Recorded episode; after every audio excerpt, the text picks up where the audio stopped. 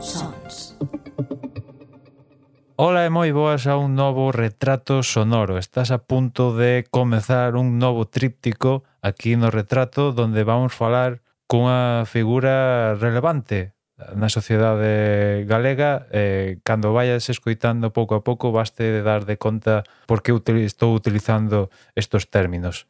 No programa de hoxe vamos coñecelo un pouquiño máis de onde ven, e pouco a pouco nos seguintes eh, episodios vos vamos ir descubrindo máis da, da súa figura, donde traballa, etc, etc, etc. Pero como vos podedes imaginar, non estou só nesta, nesta tarefa porque tamén teño a, como sempre, a Fidel, o capitán do barco do, do retrato, que teño aquí ao lado, verdad, Fidel? Sí, inda que sexa de maneira virtual, non si? Sí. sí. As, as, as entrevistas ou as conversas cos protagonistas si, si que tratamos que sexan in situ, pero despois estas presentacións facémolas máis, un pouquiño máis cómodas para poder facer a, fa, facelas e facelas ben. Eso é o importante. E si, sí, como dis, pois será con esta, este, estes episodios de Retrato Sonoro con Manuel Vilalar, Álvarez, non? Sí, que aparte foches ti o principal impulsor da, da conversa que xa veredes que se vai notar nos capítulos e como decía antes eh, vamos a descubrir pouco a pouco de donde sae Manuel Vilar Uh -huh. eh, neste primer episodio, pois pues, como os comentaba fai un anaco, pois pues, de onde sae Manuel, uh -huh. donde naceu, cales son os seus intereses que derivaron despois nos seus estudios, nos seus intereses, etc. etc. Uh -huh. Este primeiro episodio chamarase Son de Aldea, porque realmente eh, iredes vos dando conta a que nos referimos con iso, e é certo, eu coñezo a Manuel dende de, de, de que son cativo, de feito el ten recordos meus de cando eu era un rapaz porque ten vida ata no, no, no coche do meu pai, o sea que, bueno, eh, eso supoño que vos iredes dando conta segundo vayamos escoitando a, a Manuel, e despois por que falamos con Manuel e é que unha das cousas que a pesar de todo o que ides a escoitar neste primeiro capítulo o, da, daredes vos conta de que a Manuel o entrevistamos porque é o director do Museo do Pobo Galego e, a partir de aí, orbitamos nunha conversa moi persoal. Isto é, sobre todo, unha conversa de Emanuel e Maiseu con Manuel Vilar e a súa forma de ver a vida, a súa forma de ver o Museo do Pobo Galego e a súa forma de interrelacionar cos galegos, que eso é, eso é o fundamental. Pois, se che parece, Fidel, sin máis dilación, xa deixamos a todos os ointes co primer capítulo con este son de aldea.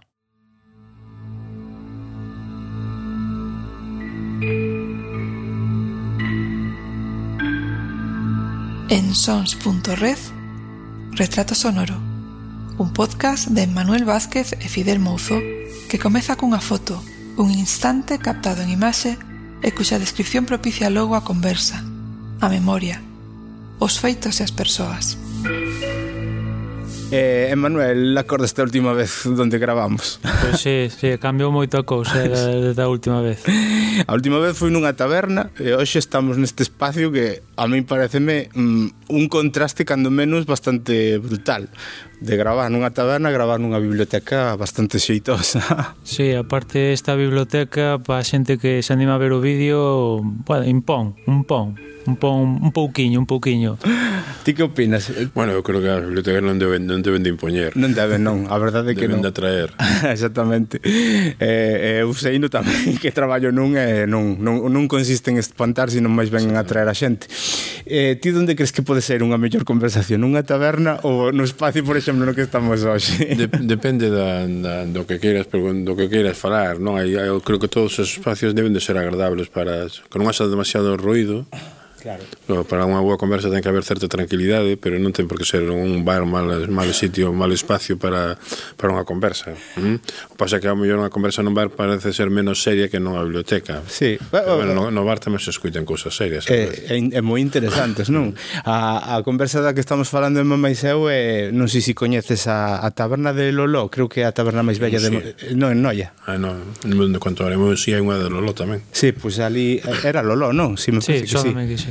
eh, en, en Noia é a máis antigua, é que ten máis de 100 anos de apertura e, e a persoa co que quedamos era un, pescador de, de, de Noia.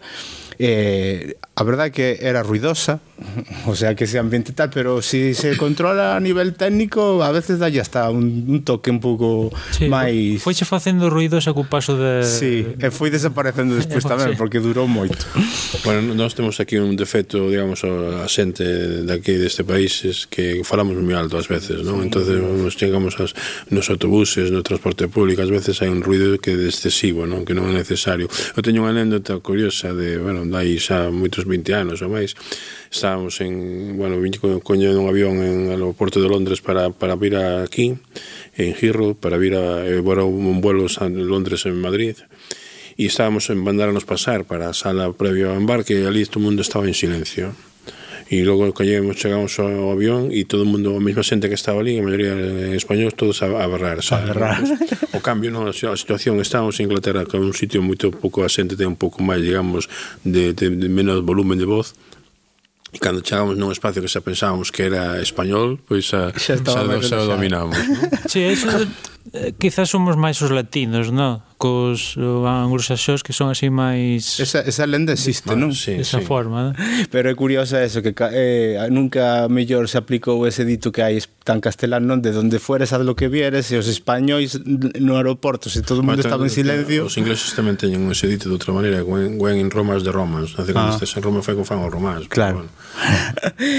bueno, Emma, se si queres presentar a, a, a Manuel, Manuel ou Manolo, ti que prefieres? igual, Manuel. Manolo. Eh. Bueno, eso como ti prefiras. Eh, eh, o mellor dentro da confianza, Manolo, pero sí. estamos falando en algo un pouquiño un pouquiño máis formal, un pouco nada máis. A ver, veñan, bon, bon no ler porque Manuel ten un currículo un no, interesante. Non é necesario que leas todo. Eh? a ver, o, quizás, bueno, dirásme ti agora eh, eh, cal é desto o, o máis importante, pero eu todo é importante, pero bueno, en fin, eh, licenci... o importante de vivir é ser útil á sociedade. Licenciado en Xeografía e Historia, eh, doutoramento en Antropoloxía, mestrado en, en Xestión de Bens Culturais e Patrimonio, antropólogo, historiador, divulgador, escritor, mm, menos, non sei, xogador de fútbol, quizáis? Non, xogo fútbol creo que non soy nunca. Desde a escola en Vilaromide, que non sei se xogábamos ao fútbol ou non, ali xogábamos ao marro. O marro. O marro, que sen... Pois non sei o que era o marro, eu sei, escoitei pois falar do marro, pero non sei en que consiste ese xogo. Pois é un, é un como un fútbol sin balón, é collerte, un, hai, había dúas por, quero recordar, porque pois, hai, unhas veces tiña falado así con algún compañero, ex, ex compañero, algún xa non está vivo, da escola de recuperar o marro, era había como dúas por dos equipos, dúas porterías, e tiñes que salir un hasta o medio do campo, salir do outro equipo, e se si te te, te escapabas e te collía no, no teu campo, pois tiñas que ir por outro lado hasta que quedaras sin xogadores, digamos. Eu creo que creo, creo recordar así máis ou menos, verdad que xa hai moitos eh, anos. Debe ser unha especie de balón prisionero pero sin balón. Pois sí. Porque creo que algo de sobía de tirar sí. o balón, se che tocaban e non collías coas mans, eh, tiñas que pasar, eh, o sea, se che tocaban sin atrapar, perdías, entonces que pasaba? Si, sí, non salías hasta medio, salía do outro do, do outro equipo, estaba salía a ver se te tocaba, non te tocaba, eh, se, decir, se te pasabas ao campo del, se te, entón, se te podía tocar, se, se non estaba salía a ver se te tocaba, non te tocaba, se dabas volta, claro. entonces el viña detrás de ti, ou ao contrario, se te tocaba, ah, pois eh, se, se perdías e ibas para outro lado así hasta que quedara un equipo sin... Bueno, en calqueira caso, quen teña dúbida tamén pode intentar buscar algo, algo de información sí. e eh, oxalá consigamos que moitas das cousas que falemos hoxe se crean dúbidas ou curiosidade que a xente busque e, e a tope. Eh, Emma falou de un montón de, de pues, do, do currículo, sobre todo formativo, do que tes e das cousas que faz, pero é unha das cousas polas que quería empezar a falar, Manuel, era precisamente que ti o que eres é fundamentalmente un rapaz del aldea.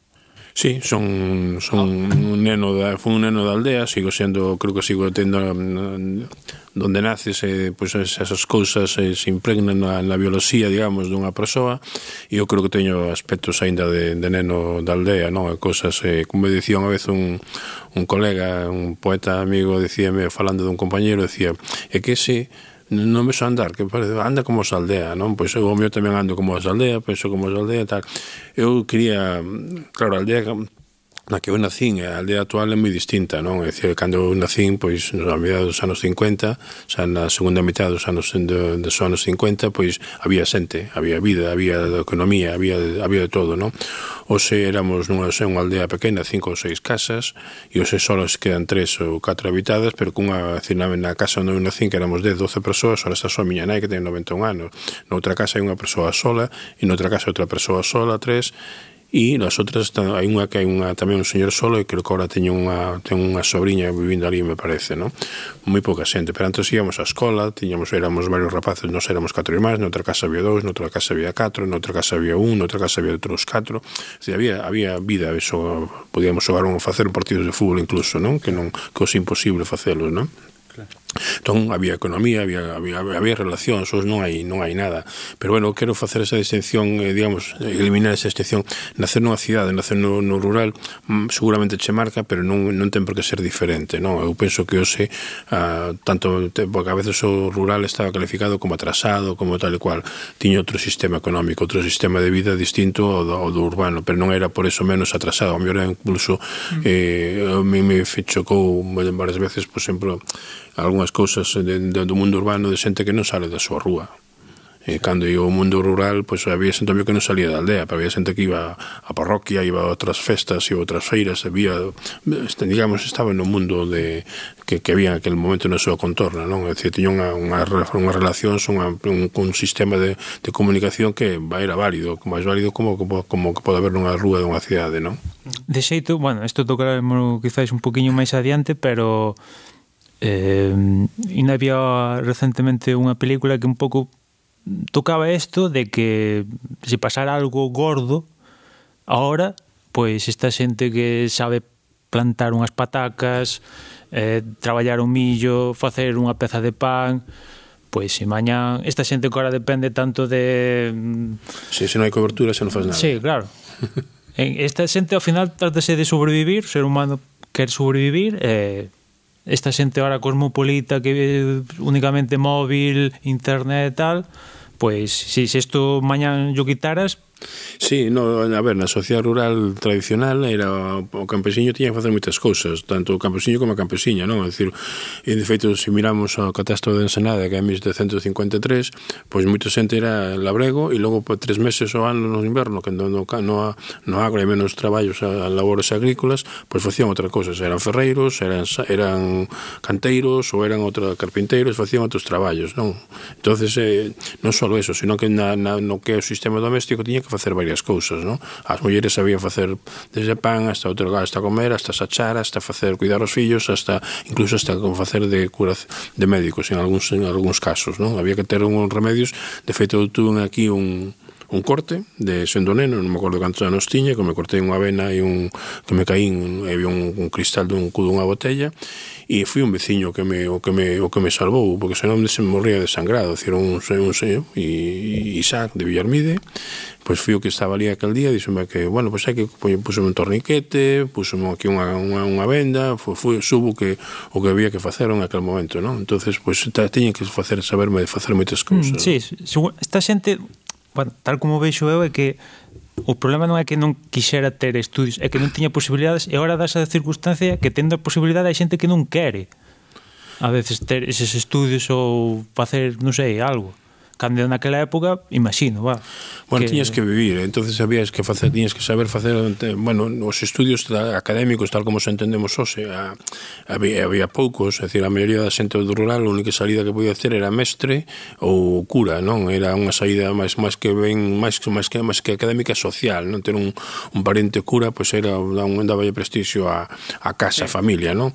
Pero hacía, además había poucas posibilidades. Eu incluso no, a xeración miña do pai de, da todo de teu pai e tal, pois, eh, pero é moi difícil salir dali a estudar, non? Eu había tiñes que ir a Santiago a Coruña un internado e iso había que pagarlo, había que pagar, había unha un digamos un problema económico, non había unha solvencia, non todas as familias podían facer eso, non? Entonces eso se implica que non, non menos a, a salida máis fácil era a migración. Mm. Entonces, eh, a, a eso deronse de conta os, os emigrantes que estaban fora, sobre todo os americanos, os cubanos e os, os argentinos e tamén outros, de que cando chegaron alá, que non, moito non sabían ler nin escribir, pois deronse de conta que eso era fundamental para desenvolverse na vida e con os aforros que tiñan pagaron escolas para, para pagar, por exemplo, os de os, dos, dos, os do ABC de Corcubión, Asociación Benéfica Cultural do Partido Social de Corcubión Argentino, pagaron a escola de Nemiña, pagaron a escola de Mereso, e pagaron a escola da pasarela. Se fixeron tres escolas que tiñan proyectada, outra escola na zona de C para estudiar máis a agricultura, non? pero esa non fui, a, non fui adiante. Non? E, bueno, e outras, e outras escolas máis o arriba, creo que tamén recordo, creo, creo que fixeron eles. Non?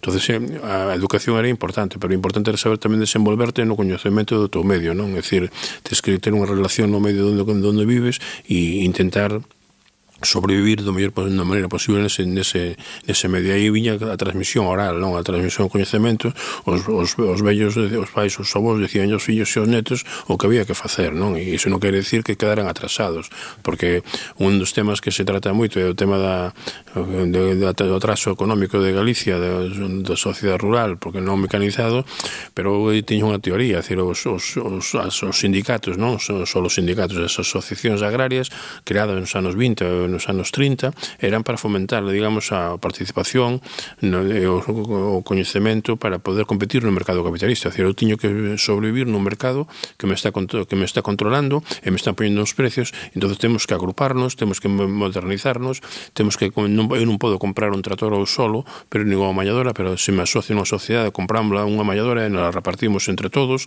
e eso foi así, con interés, digamos, de, de, de competir no mundo actual, ¿no?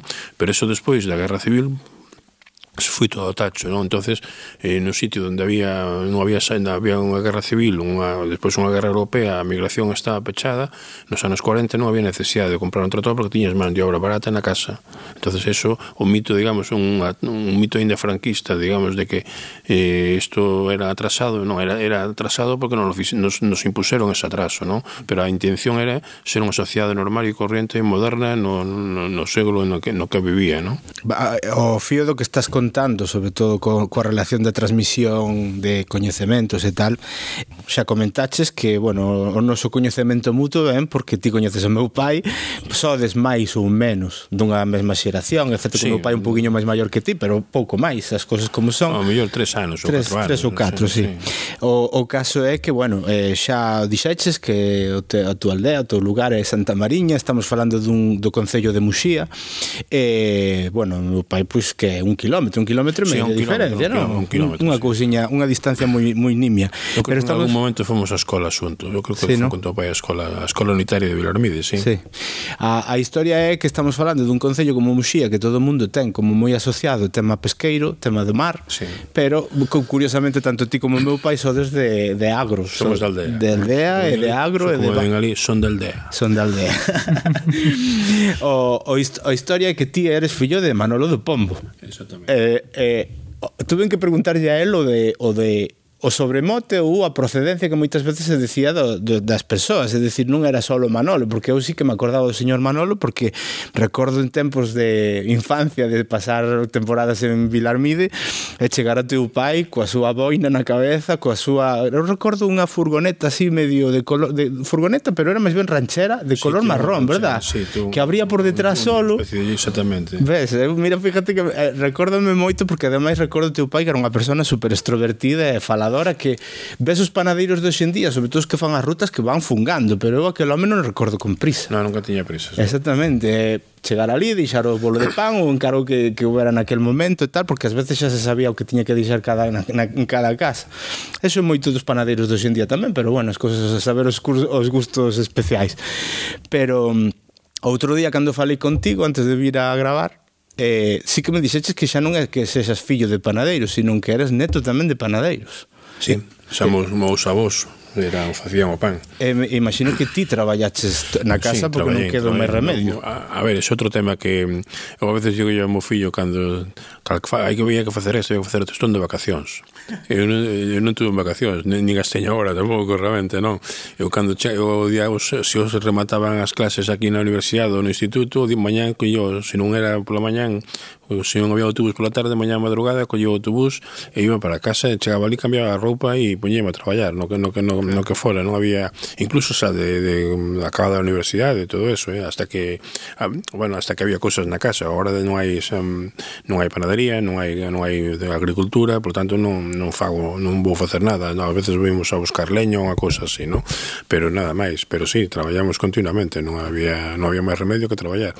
E o panadería, bueno, creo que o escoitei falar a vez que o meu avó facía o pan, eh, porque o meu bisavó, era carpinteiro, tamén sei que era unha persona moi alegre, moi moi, moi parlanchín, moi bueno, moi extrovertido, pero o meu avó creo que era menos menos máis serio, máis menos menos extrovertido que que, que o seu pai, non? entonces el creo que, bueno, morreu a nai, entonces quedou pronto na casa, ele era un pouco xefe da, da, da casa, Tiña dous irmáns que marcharon para, pa Argentina, un deles morreu pronto, ao parecer, outro morreu nos anos anos 60, que agora veñen os, os fillos e os netos por aquí de vez en cando, e logo tiña unha, unha irmá máis que, que quedou na, na casa e entón era un pouco o que facía el de, de, de, de, de amo de casa, non? Hasta entón, daquela o, o, pan se facía para as festas e para as feiras. Non había non se cocía todos os días, non se facía non había había un forno de leña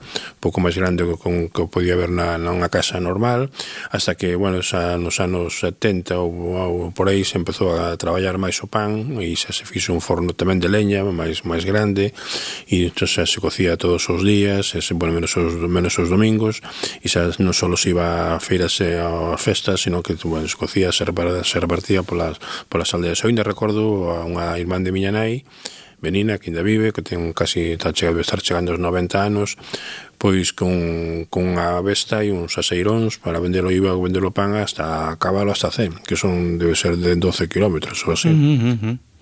Que barbaridade. Eh, eh, unha curiosidade así persoal, porque claro, no, no momento en que acabou teu pai co, co, co, co oficio, eh, acabouse na casa? No, eh, meu, meu eh, pai cando se subiraron, pois eh, seguiu meu irmán hasta ah. o ano 2000, 2002 me parece, 2002. que xa era distinto, é dicir, había xa máis panaderías, xa nas aldeas cada vez había menos xente, porque antes salías como me acordo que un sábado pola mañán chegaba a primeira aldea que era Bardulla e se case vendía un coche de pan, pero hoxe vende medio kilo non na casa e a seguinte teño, é dicir, vive unha persona, un, un, un matrimonio maior, un señor maior, unha muller maior, non come o pan que cando había unha familia día que traballaba na terra, tiña chegaba a casa e comíamos, non? Incluso se me apuras o millor as costumes estas de que, de que antes a xente eh, durante a semana pois tiña os seus traballos, porque eso digo porque o vivín en primeira persoa, que eh, tiñas os teus traballos na cidade ou no lugar onde fixeras a túa vida e os fins de semana eran de ir para a aldea sí. e as, nas casas orixinais nas casas natales xuntábase todo o mundo. Hoxe en día xa parece como que eso tamén incluso vaise perdendo pouquiño a pouco. Sí, sí, había, había un, un vínculo, digamos, familiar, familiar non máis que familiar coa casa, hacia a casa claro. é un concepto amplio, a casa é un concepto que non, non é só un edificio, senón que todo unha, uns elementos que alrededor, é unha terra que está producida para esa casa, unha, unha xente que vivía nesa casa, unha organización social, non? Pero todo, ten todos estes elementos, non? Entonces ibas a Alía e eh, sudabas a traballar para, para nese fin de semana facías un traballo extra para a xente había agricultura, había cousas que facer e logo marchabas tamén levando algunhas cousas, non? Que era un tema que se traía esa aldea, traías os grelos, ou traías un anaco de carne de, de porco, chorizos, incluso pois pues, o traía pan. Claro. Sí, sí, sí, sí, obviamente, é o que diste. Pan, eu, pan, de, pan do eh, huevo, eh, pan... Falando deses recordos, eu recordo eso de chegar ali a, a casa e meu pai coller e marchar coa miña tía da casa, que vivía na casa, e ir pois, a buscar ou cargar un carro sí. de balume ou de ir a, a, a, a, un deses lugares dos que falábamos antes, da pedreira, ou ir a eses, a esas prados que había, levar as vacas, ou deixalas todo o día despois ir a buscalas. Sí, ou... aproveitar o fin de semana para facer, claro. non sei, no a erva seca, ou recoller, recoller palla, ou calquera cousa deses traballos que necesitas máis man de obra, e aproveitar o fin de semana para facelo. Non? Algún dos que eu coñezo personalmente eh, ten subido encima do carro, despois aparecer o carro seguir avanzando e aparecer o rapaz tirado no chan 50 metros máis para atrás e non se, non se dar de conta ninguén, pero bueno tiña un recordo de, eu non me acordo como se chamaba, unha leira que tiña, que vos tiñas unha leira ali indo hacia, hacia Casanova ali en, en Vilastose, e as da Vieira, que eu estuve pasei, cando era pequeno, pasei máis tempo na casa da miña da, da, da, de meu primo Pepe, que era neto da unha irmán de, meu, de miña boa, que estaba casa ali na, na Vieira. Íamos ali a buscar o carro de erva, e viñamos tumbados no, na cima de erva, e viñamos contando estrelas. entonces nos decían as, as tías, dicen, non contes estrelas que despois nacen as verrugas. Sí, eh, sí esa é unha, hai unha tradición, que se vas contando estrelas de noite, pois pues nacen as verrugas. Pero bueno, eu non me acordo eu tiña verrugas, pero depois me saíron, ali as verrugas van a, había que ir a Santiña de Trasufio, Pero a miña tía María... Ves a, ves a cicatriz? Pois eu fui unha sentiña detrás un Nós Nos facíamos pan de, de no, o que se facía na panadería, era normalmente pan de trigo para vender, pero tamén facíamos, bueno, agora final, nos últimos anos, os anos, se facía pan de broa tamén para vender, que é unha cousa que me mete moita, moita en falta, non encontrei unha broa desa calidade por aquí, pero tamén facíamos, cando era neno, facíase broa para comer na casa. Non se, non se vendía, daquela moitas familias facían pan de millo na casa, non? E antes, eh, teña, antes de foñela a, a o pan de broa, que non iban con moletes como van a, os outros de trigo, senón que iba, se metía a masa nun, no, no forno e se tapaba con, con un pau, se trapaba con un pau para que non salira para fora e, se, e logo se iba cortando os anacos de, de broa según foran duraba varios, varios días, non sei canto tempo duraba, non? Pero antes de poñer toda esa masa no forno poñías unha, unha, unha bola ou dúas bolas que se lían pronto para ver como estaba o forno e tamén para ter pans, porque non tardaba máis tempo en cocer, pero as bolas o facíanse pronto e tal, non?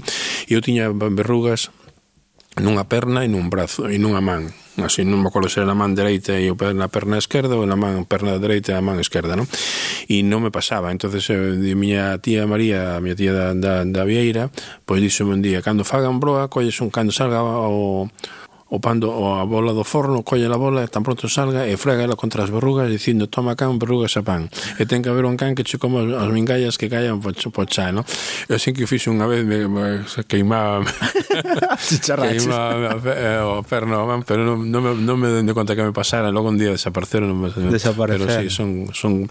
Bueno, eran crenzas que ao mellor non, eh, non, non son científicamente exactas, pero se, te, as crenzas son máis ben, a veces son mentales, non? Se ti crees que, que eso che vai curar, pois che pode Claro, curar, ¿no? pero é curioso precisamente porque esa sí sería unha tradición, digámoslo, moito máis eh, eh, natural, me refiro a máis persoal, máis de tradición non tanto religiosa, polo sí. que diste, en cambio da Santiña, eh, que eu fun ali, a mi leváronme ademais en día de romería e todas estas cousas, e ao final esa verruga houve que quitala eh, cunha tixeira nun, nunha enfermería porque eso non saía xa, nin xa, xa. Entón, ás veces ti mira o que eso tiña unha, pero digamos, si te... un razonamento máis máis lóxico, eh, máis... Eso sí que ten razonamento, porque ti foi, iba sin fe. Claro, sin eh, fe, eh, sí, pues, si foi... Todo, todo ten unha explicación lógica. Está claro, ¿no? está claro. Pero que che quería preguntar con respecto ao que estábamos falando agora e tal, eh, máis ou menos me imagino a resposta, pero na casa se conserva o forno na túa casa? O, o, o moderno si, sí, o vello non. O vello, o vello non desfíxose porque cando o irmán xa ampliou a, a panadería, que era un pouco xa máis industrial, pois houve que tirar unha parte do, de, do edificio vello da casa. Entón, eso o vello tirouse, si. Sí conservamos dous, o sea, un, hai un, un industrial e un de leña ainda, pero de leña é dos anos 70. Claro que se pero sigue sendo pero, pero o primitivo forno non, non se conserva. Claro. Eh, eso sí, unha das cousas que eh, bueno, xa falamos ti Meiseo de que fai pouco falei con un señor de 100 anos e, eh, eh, bueno, estuvemos falando con temas de eh, destes nomes que se poñen nos pueblos ou no, no, nos lugares eh, o, que, o que ás veces son motes, outras veces son nomes familiares e cousas dese estilo. Onte eh, quixen falar con meu pai. Eh, eh, fui a lo que me dixo que teu pai era Manolo de Pombo pero que el creo que originalmente viña da zona de Caberta, non? Sí. Ou tal, vale. O caso que me empezou a falar de nomes de familias e de tal, e lle dixen para, para, para, porque a min empezasme a falar destas cousas, parece que me estás empezando a falar das casas de Juego de Tronos ou unha cousa así, en plan, e tal, porque empeza unha a tirar do fío e falas das casas de tal, o que distía, a casa da Vieira, o recordo perfectamente, de Pepe todavía teño visto por, por ali, e, o que sí é certo que as mulleres pois faleceron todas, pero Pero o que diste que, que identificas moito as, as familias, coas casas sí. e, e, e os lugares tamén. Sí, sí. Entón, eso é unha tradición, mm, penso que o millor nas zonas rurales do resto de España supoño que seguramente pase igual pero o de aquí de Galicia é especialmente identificativo non quero decir que é unha cousa moi nosa a de ubicar a xente, sobre todo no rural, é o que estamos falando, porque nas cidades non pasa tanto xa, ou ven un bueno, poquinho... Eh, nas cidades pode pasar, non? Eh, que ti teñas un compañero que chames, me de chamarlle Pepe Rodríguez, que chames por un alcume, polo, polo non sei, por un nome, que, que, pero non é identificativo socialmente. Claro. O podes chamar ti, lle podes chamar na empresa, lle poden chamar no, no bar onde vai tomar os viños, pero non é... Eh, se, se no bar do, ti, non sei, se te, te chaman Manolo de o da Estrela, porque andabas repartindo cerveza da Estrela de Galicia, ao mellor che coñecen no, no bar onde vas a tomar a cerveza, pero non, non che coñecen no, en Arteixo, preguntas fora dese bar, ao mellor non che coñece, non? E aquí no mundo rural, pois pues, sí, é dicir, Manolo do Pombo era coñecido, Manolo, había dos Manolos do Pombo, había Manolo do Pombo de Caberta e Manolo do Pombo de Bardullas, era un parentes lonsanos, pero eran parentes, primos non sei cuartos ou quintos, uh -huh. pero eran eran había a casa do Pombo, a casa do de tal, a casa do cual, había to, todas esas perfectamente identificables, ¿no? Entonces, moitas veces non saben co o nome nin o apelido porque como chamase Manolo Pombo, pero é o, o Pombo, moitas chamalle Pombo, moitas xente podía non saberlle como se chamaba realmente de nome, non? Entón, iso é, son identificativos e esos nombres veñen de, de moitos aspectos. Hai a casa do Ferreiro, a casa do Canteiro, eso veñen polo traballo que, que tiña, para outros que non, non sei moi ben, porque outros porque ao mellor algúns curiosos que, que non se non diríamos decir, porque ao mellor son decir, pois que era que o paisano que, que lle puseron ese nome foi porque non, non pronunciaba ben determinadas palabras, non? o recho. Pois o recho creo que era porque dicían que me decía cando un señor, un maior que dicía que cando iba a sair que dicía que tiñan que arrearlle a besta, no, Se poñer os arreos a, a besta. Entonces non era capaz de decir arrea a besta, decía arrecha a besta, ¿no? O sea, que decía así, entonces salí ese, ese quedou ese, ese, ese cume queda aí, no? Outros que pois por outro o gorrote, pois que non decía un gorriño e non era capaz de decir un gorriño, decía un gorrotiño. Entonces salí yo que ese algún algúns deses non non non son digamos, admitidos pola, polo, polo, porque, polo, polo propio, pero ao final, pois, pues, pois pues quedaron. En Vilarmida había un que creo que se morreu. Allá nos chamaban yo o piloto eh, chamaño piloto porque sei que decía non, non era o piloto, non era nada. Chamaño piloto porque sei que decía eso vai como un avión sí. sempre que aquela cosa que decía eso vai como un avión e hasta que alguén dixo este parece un piloto, non? Empezaron a chamaño piloto que ao principio creo que lle parecía mal pero ao final aceptou no? Perfectamente. E, era, e quedou o nombre de piloto que hai é un alcume que existe en outros sitios. En Quintans existe a casa do, a casa do piloto uh -huh. pero esos viñan musía o piloto pero esos viñan de pilotar eh, barcos. É dicir, a xente que tiña un barco entón pois parece ser que piloto Eh, pilotaban, digamos, un barco que doi ese, ese alcume, non? Sí, no, que referente a isto, bueno, eu tamén o vivín en primeira persoa, no? Por exemplo, o meu avó, pois, aparte de traballar cu ferro e tal, apelidábase Ferreiro, entonces xa lle quedou Ferreiro para toda a vida, para él, e pa filla eh, bueno, se, se seguira eu aí pois seguramente se iso seguira un seguiríamos sendo a familia dos Ferreiros, imagino no? e, e como será a cousa, eh, Manuel que eu, cando morreu a miña boa a nai do meu pai entereime de que era Rosalía Molinera que eu non sabía que, que, que tiña esa... Sí, acórdome eh, da Molinera, sí. Sí, sí, pois pues non sabía, eu eso, fíxate, sí. Eh, eh, a Molinera coñezo porque o, o, o que é a casiña onde estaba o, o muiño. Sí.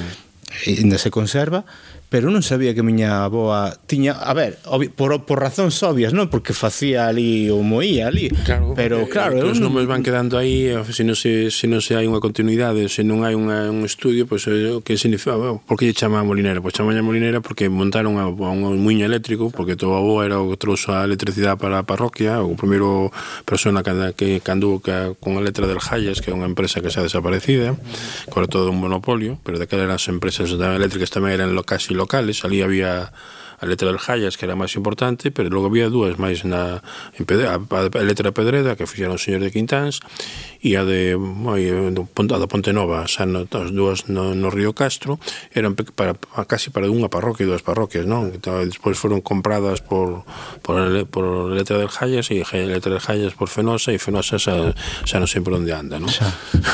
Sí, inter, integrada pues, en pues, Naturus. No, claro, eh, hai nomes que chaman que, que, que logo non hai continuidade realidade e iso despois os nomes van perdendo significados, non? As palabras perden significados. Ti non sabías chamaña Molinera, pero non sabías por que era. No, bueno, si sabía da tal e despois foi cando me preguntei e dixen, "Isto va da Molinera".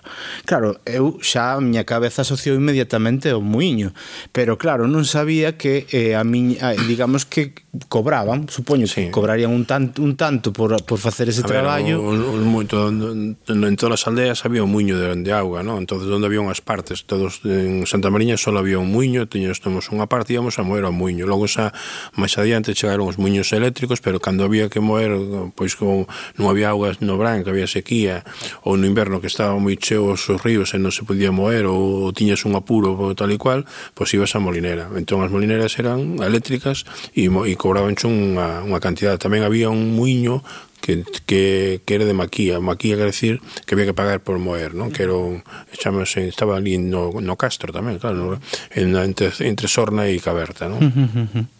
Que curioso, que curioso.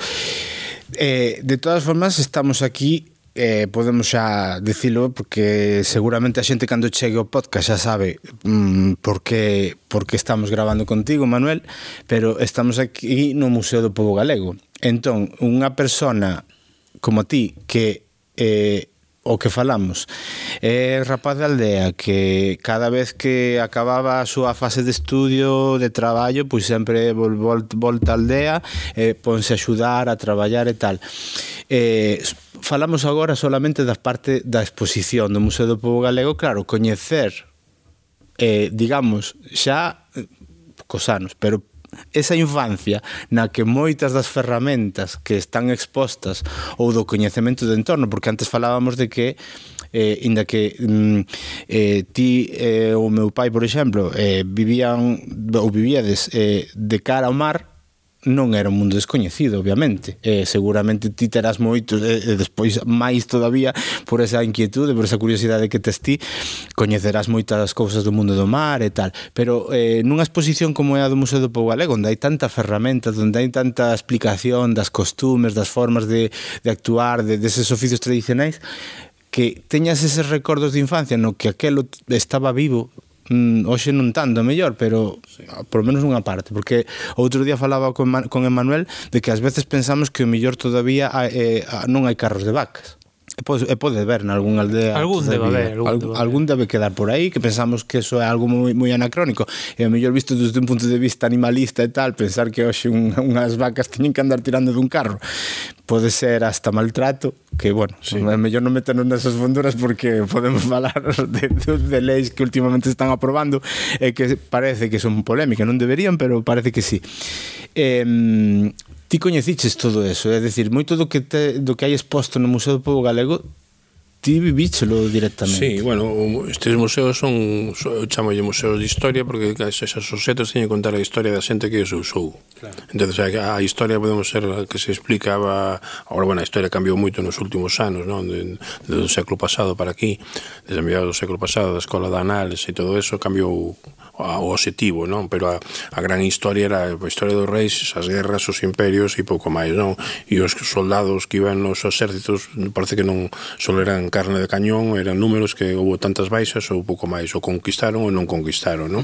Pero non eh, tiña unha vida normal, tiña unha, un, uns, procedendo dun, dun mundo rural, a maioria deles, ou urbano, e tiñan que contar a súa vida, non? Entón, aquí nos, nestes museos tamén teñen que contar a historia da xente do, do rural, a xente do, pues, Galicia foi un país campesiño hasta hasta hai uns anos, ahora un, un, un país un mundo rural, ahora un mundo urbano, a maioria non no sei as cifras, pero creo que o 90% da, da población galega vive na cidade, non? Inda que moitos temos un orixen no, no rural e mantemos aínda ali unha, unha leira mellor, non? Pero so, vimos no mundo urbano, e o mundo este é un mundo urbano, é dicir, non se pode decir que a Galicia é rural porque están conectada, digamos, ao mundo urbano e ao mundo global, non? Pero estes museos teñen que contar esa historia desa xente, decir, da xente que vivía nunha aldea, que que facía, como como, como vivía, como traballaba, como, como se relacionaba. todo eso, coñecer un pouco xa os obxetos é fundamental, é decir, o, o uso que tiñan esos obxetos, non? Entonces, iso para unha persona que traballa aquí é fundamental, non só para con solo coñecelo, sino para transmitir ese mensaxe que hai que transmitir, non? Porque se ti non coñeces o, o a historia desa desa, desa ferramenta, non coñeces todo o que hai detrás dela, non non, non o vas explicar ben desa ferramenta de calquer objeto que teñes na, na, na tua vida no? se eu non sei manexar un, un aparato electrónico pois non podo utilizalo no? entonces se non coñezco algo algúns elementos mínimos pois non o podo utilizar e isto pasa no, na museoloxía non? decía, hai que saber un pouco os, o coñecer o seto para poder explicarlo moito mellor, non? Entonces, se o coñeces ben, pois podes eh, se incluso, pois en este caso, tes unha relación con el persoal, porque traballa, traballáchelo, utilizáchelo e tal, pois tes unha hora de explicarlo, podes facelo moito mellor, non? Eh, eh. E iso trae un, ora, hai un outro, outro, outro lado, non? Que é que eh, moito deses objetos eh, cando, cando eu digo cando este museo se abriu no ano 77 ao público era un museo de actualidade de todos os objetos que estaban aquí pois aínda que algúns amios se non se utilizaban por, porque quedaron foron desfasados para aparecer novos objetos para sustituílos pero eran, sin que non se utilizaban eran coñecidos a xente sabía de que, de, de que iba eso non? os todos os setos son desfasados e non se utilizan, digamos, no, no, no normalmente, non? Podes utilizar un hai un banco de carpinteiro, podes utilizar un martelo, podes utilizar das cousas que, que non é o mismo martelo que se utiliza agora que se utiliza antes, pero bueno, máis ou menos é o, é o mesmo seto, pero outros outros desapareceron, o seu uso non existe xa, non? Entonces, eso temos que enseñarlle tamén a xente nova que, que, que non coñece eses objetos para que serviron e que eses objetos foron fundamentais para avanzar na sociedade sociedade, non? Eu, a veces poño o exemplo claro de, do, do carro, non? O carro de vacas, pois que é un pois comparado con un trator ou con un todoterreno, ose, pois é un salto cualitativo importantísimo, non? O hacia adiante. Pero se non houbera mellor o carro de vacas, non non había pois a sociedade que logo salí pudo comprar o trator e pudo comprar o ah, outros objetos, non? Claro. Non desboto nada, digamos, como atrasado, senón que a, a, a historia ten unhas fases que hai que ir, hai que ir sumándose a elas, non? Entonces, Obsolescencia que se fala de tecnoloxía hoxe en día obsolescencia, obsolescencia que, que, que quedou mm, anticuado pero o único que fixo foi evolucionar. Exactamente. E sí, as cousas hai que incluso eh, o que falábamos antes do franquismo, non, que non había tecnoloxía, que non había necesidade, pero aquí que o, non teño xa esa memoria, pero oí falar das dunhas camionetas que se montaron para baixar as madeiras do, dos montes, que foi un invento galego, digamos que non existe ahora ninguna decir, se intentou sempre adaptar aos, aos, aos, máquinas, aos arados de ferro, por exemplo, os arados de ferro para labrar, que labraban máis profundamente que entran sobre todo a mediados de 1920 por aí e, e, e viñan de, de, de, das fundicións dos País Vasco que eran os que os facían e se adaptaron a, os paisanos adaptaron as súas, as súas propiedades, as súas circunstancias porque o terreo era distinto. Entonces os vascos aprenderon de, de logo os, os dos paisanos galegos pois fixeron modificacións e eles a, na próximo, a, no próximo ano se viñan con, con esas modificacións adaptadas, digamos, desde o mundo de vista industrial, non? É dicir, ese o galego viu que ese aparato aquí non funcionaba ben, fixe unha modificación e o, o comercial vasco mirou unas e dixen, ah, pois isto hai que facerlo de outra maneira, non? Entonces iso tamén, é dicir, demostra que, que non, non eran paletos que están aí a, a velas vidas, senón que se intentaron sempre adaptarse ás, ás circunstancias, non? É que, que agora falando que me estás estabas dicindo antes de darlle paso a, a Emma porque seguramente co tema do, do Museo do Pobo Galego decir que por si alguén está despistado Manuel Vilar Álvarez é o director actual do Museo do Pobo Galego. Eh, para rematar solo o que estábamos comentando agora con certos instrumentos e tal algo que me chamou sempre a atención a min foi que eh, dentro da exposición eh, teño visto en alguna, algunha aldea é o uso do, do, do arado romano que precisamente un cando fala do arado romano pensa pois isto é algo que se deixou de utilizar ou de usar fai séculos e non non fai tanto se usaba un arado romano porque se os hai nas casas é que ata sí, fai relativamente pouco utilizouse. É dicir, o, o, a ver, o cambio na agricultura empeza, eh, bueno, vai habendo cambios continuamente, non? Pero que eso, o paisano sempre se van adaptando de, na, cando, por exemplo, un cambio, unha revolución na agricultura foi a chegada do, da pataca ou do millo, non? Ou, que adaptar, eh, foron aí houve que facer cambios, non? É dicir, houve que adaptar o millo ten un proceso, digamos, de cuidados distinto a pataca e hai que sachar, hai que te facer, entón aí tens que tal, os instrumentos a eso, ¿no? Pero es a maioría destes cambios veñen a partir de dos instrumentos mecánicos, a, o me, digamos, de importación, me, veñen de, dos anos, dos anos 20, 30, entón aí se empezan con, con novos métodos e os paisanos que adaptanse a ese sistema, ¿no? Entonces hai unha preocupación por adaptar, por mellorar o sistema de rendementos para producir e producir e, e, e, ganar, e poder ter unha ganancia, unha competición dentro do mercado capitalista, porque eles vendían o produto no mercado, non? e se non vendes o produto non comes.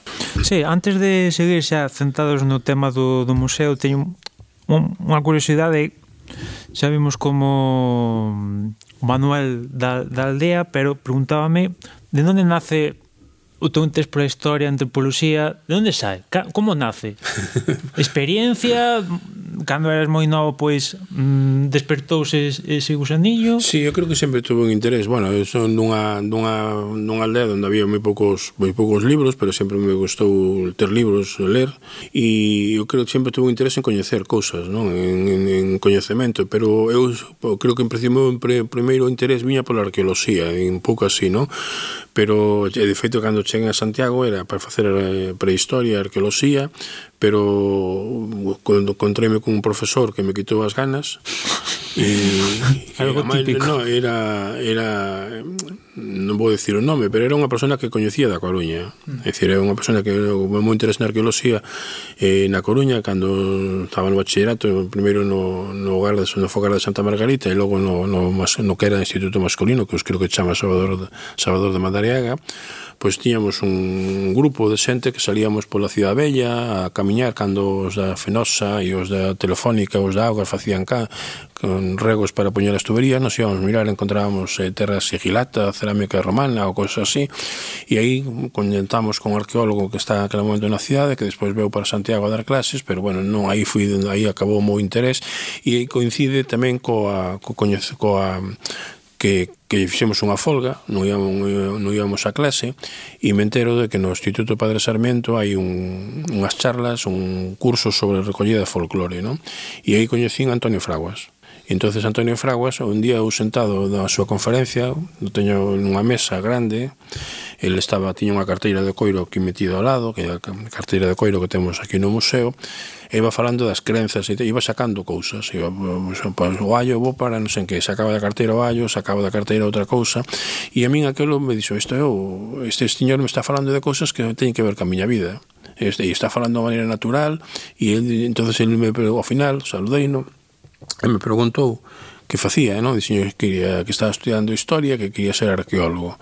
Entón el dixome, mira, un castro leva dos mil anos. Se nós non o estropeamos, podo poñer outros dos mil anos máis. Pero unha copla, e dixome unha copla dunha rodeira dun carro, un amor, non me acordo da da copla, ese se morra a persoa que a canta e non se recolle, desaparece, perde esa copla. E aí fui onde ca, ca, cambien o meu chip, digamos así, non? E dice, bueno, pois pues hai que dedicarse a etnografía. E o que máis me interesa, máis que ao mellor este, eh, a dirección do museo unha, unha cuestión importantísima, que é unha institución que está sentada neste país e que é unha institución senlleira, digámoslo así, con que moitos galegos e galegas pois o, o teñen como un museo propio, e unha, unha referencia para eles, simbólica, cultural, de todo tipo, pero a mí o que me gusta é ir, ir falar coa xente, é ser, falar coa xente, que, preguntarlle cousas e estar con recollendo e iso é o que o que me gustaría facer. Agora estou pensando se teño que subilarme ou non e dedicarme a, a falar, non? a escoitar, a escoitar sobre todo a xente. Pero, pero a idea, a idea que tes ti entón é o mellor deixar dentro de, dun, do, do tempo que cando toque. Cando toque. Cando toque. Eh, o que estás a facer agora para dedicarte a iso, pero eso despois terás que canalizarlo de alguna maneira, non? Quero decir, sí, que sí, ao final sí, non deixará de ser unha que a través de libros, a través Sí, de... non, non, a través de, de, de artigos, de libros, eso é, é a miña maneira de traballar, non? É dicir, traballar con un objetivo, non, non é só recoller por recoller, que é unha tradición que é o que tiña xente do seminario Seminar de Estudos Galegos, esta xente había que recoller, pero que facemos? Recoller eh, hai libros de refráns, hai libros de coplas, pero a veces é, pues, non é só que está ben, que hai que facelo, pero a mellor hai que por que recolles en este momento e por que esa persona dice refrán e non, non é só unha lista de refráns, unha lista de coplas, non? Explicarlo en un contexto no que se desenvolve, non? É, dicir, é un, un estudio máis profundo. Do... É o que lle dá máis sentido. Sí. Máis que unha recopilación, porque ao final se un no, comprende... son necesarias, hai que facelas, claro. pero son poden ser vacías poden ser non ter moito significado, non? O importante é a persona que o di, como o di, cando o di, por que o di, non? Entonces ver porque en que en ese contexto ese ten un significado non o mismo eh, a veces digo, claro, eh, non te, as, as cosas van cambiando co tempo, coa cultura, entonces hai, hai un refráns que tuveron significado nun determinado momento e os xa non o teñe, por que? Porque as, os, eh, eu, a veces lle digo aquí a xente estás no furado de diante, parece que vas no furado de diante, non? Claro, non ten significado ningún para ti, ou, ni para ti seguramente, non? Pero na, cando se utilizaba o carro, sí, tiña un significado, non? O carro na a, a cabecella a, a a cabezalla do, do carro pode ter dos buratos para a chabella e un, un vai un furado máis adiante outro un furado máis atrás depende se o carro vai moi cargado adiante pois se puñen no lado se vai cargado atrás se puñen no furado adiante para que o carro tal ¿no? entonces se vas no furado adiante pois, vas máis apurado non? hai que ter o contexto para claro, para saber... entón hai que ter o contexto a mí eh, me ves, un, me ves con un refrán pois, pues, pois pues non ten, para mí non ten ningún significado ao mellor, non? pero hai que, hai que velo eh, no, no contexto e hai que explicar ese contexto non? pero tamén ás veces é a, é a, é a capacidade verdade é o, tri, é o, o éxito que ten a veces a linguaxe que, que hai frases feitas que eu penso que se si preguntas moita xente usas sin saber exactamente onde proveñen. Exactamente. E, e eso é interesante porque son polo polo que sexa, polo ritmo, pola mm, oportunidade de utilizalas que dan ben, pero o mellor non, non, non se no, sabe no, pero o significado que... pode cambiar é dicir, claro. o significado pode cambiar o que teña significado é dicir, cambiamos porque hai, hai, hai por, por exemplo hai ref, refráns podemos dicir machistas ou sexistas claro. que os non, non, non procuramos non utilizar non debemos, pero, que, pero... Porque, porque, pero entón teñen que perder ese significado dan un significado non actúan actualmente, non? E me parece ben que sexa así, non? Pero hai outros outros significados que foron evoluindo porque o contexto no que se desenvolveu esa actividade é totalmente distinto, non? Entonces eso hai que que estudarlo tamén, non? Sí, bueno, neste respecto ahora na cultura do xen... Bueno, cultura. Mm, hoxe en día se queren cambiar cancións de... Letras de cancións, películas, porque ahora Libros. temos outra outra, non sei, outra imaxe pois da muller de tema racista de outras culturas e pois hai xente que quer cambiar as letras, por exemplo, de algunha canción e outra xente que como vamos cambiar as letras de desta de canción porque foi na, naquel momento naquel contexto, pois estaba ben o sí. que está pasando con Roald Dahl, non? Que non sí, o, o, tema, o, o, pasou aquí, bueno, pasou unha polémica aquí con Pondal, non? Porque Pondal ten uns versos que son realmente, bueno, Pondal e incluso a Vente tamén ten o mesmo poema, me parece, que pilleran entre os, piños, entre os piñeiros, non? Ele non quería, pero entonces nos está case describindo unha, unha, unha violación, non? Pero eu creo que hai que, bueno, pois pues, non é que os rapaces só teñen que aprender esos versos na escola, non se trata de eso, nin se trata de andar dicindo todos os días ese, ese en aquel, en aquel contexto fui así, pero non temos non ten por que ser así, non temos por que por que crucificar o, a este señor que además era misóxeno totalmente. Xa, e, e, nin, e nin, nin censurar a posteriori, porque é moi fácil coller e eliminar ou dilapidar dunha cultura, mellor ese tipo de, de textos, pero no fondo está ben eh, coñecelos para saber o que non hai que facer. Exactamente, exactamente. Non non non borralos, eliminalos, non, non borralos, pero si sí saber que están aí, que foron que que que representan un contexto determinado que os non queremos que ese contexto sexa así. Ata aquí Chega ao final deste primeiro episodio con Manuel Vilar Álvarez en Retrato Sonoro. Este Son de Aldea deixará todo preparado para que escoites o vindeiro, o número 2 que levará por nome o museo. Agardamos que sexa do teu interese. Adeus.